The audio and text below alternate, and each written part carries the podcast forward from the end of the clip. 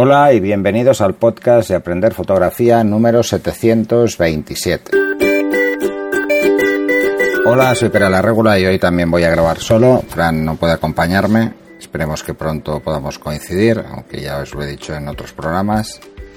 Antes de empezar, eh, deciros que tenéis nuestros cursos de aprender fotografía en estudiolightroom.es y en aprenderfotografía.online. Hoy vamos a ver el, un, nuevo zoom de Canon, el 75-300 eh, f456, versión 3 USM. Es un teleobjetivo bastante antiguo, pero ya está en versión 3. Eh, yo este lo he tenido en versión 1 y la verdad es que es un objetivo muy polivalente. Las focales son las que hemos visto en programas anteriores, hay 5 milímetros de diferencia. Y la verdad es que este, como ventaja fundamental, es que está muy bien de precio, es muy asequible. Y nos sirve pues para cualquier tipo de fotografía. Al final, estas focales tienen bastante juego. ¿eh? Incluso hay gente que pueda pensar que, en estas focales, por ejemplo, el tema paisajes puede ser difícil, ¿no? Pero no, no, no. La verdad es que hay mucha gente que hace paisajes con teles, ¿eh? y en este caso con estas focales podríamos hacerlos. Eh, ideal también para viajes. Nos puede ir muy bien. Porque, bueno, siempre podemos jugar, mm, salvo con factores de recorte que, bueno, veréis que entonces es un poco más difícil de manejar, pero en definitiva exactamente igual que los anteriores que hemos visto que eran de la serie profesional y os podéis hacer una idea. ¿Qué más? A ver, ¿qué os puedo decir? Tiene un zoom rápido, ¿eh? no es extremadamente rápido, pero es muy rápido. algo menos silencioso que sus hermanos mayores, pero la verdad es que está francamente muy bien.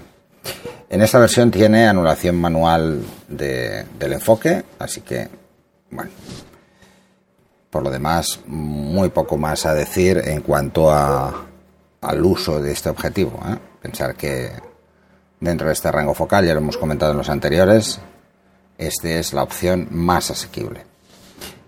Eh, es compacto, mm, es ligero, así que lo podemos llevar en cualquier parte. Pensar que no está sellado, ¿eh? esto es lo único que tenéis que tener en cuenta. Así que según qué condiciones atmosféricas, pues mejor mm, otro objetivo.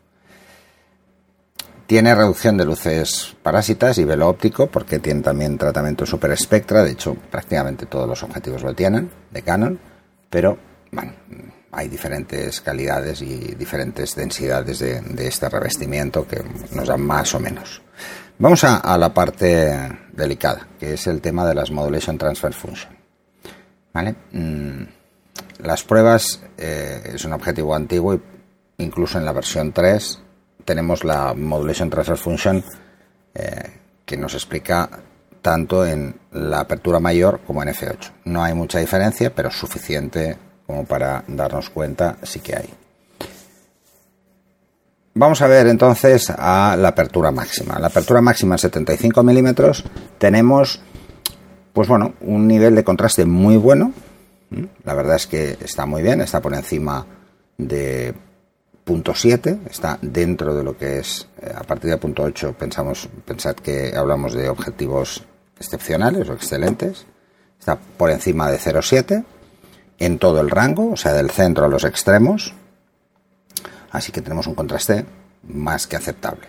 ¿eh? Y es curioso porque sube, eh, la mejora de contraste está más hacia el, no está tan en el centro, sino está un poco más hacia las esquinas, así que eh, no deja de ser curioso.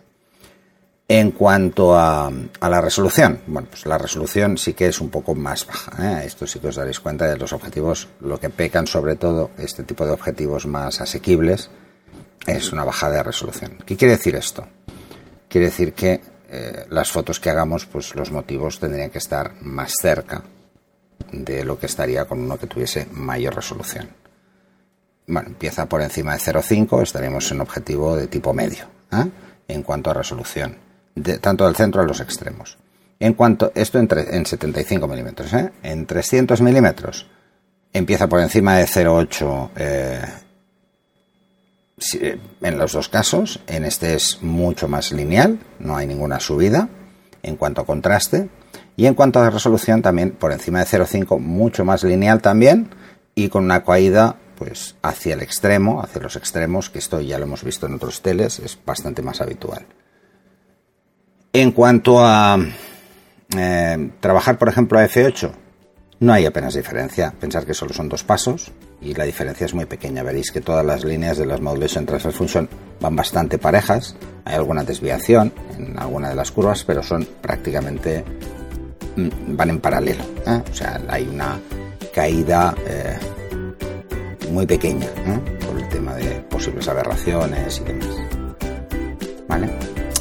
Y ya está. esto es todo por, por este capítulo. Espero que os haya ayudado y nos vemos en el siguiente programa.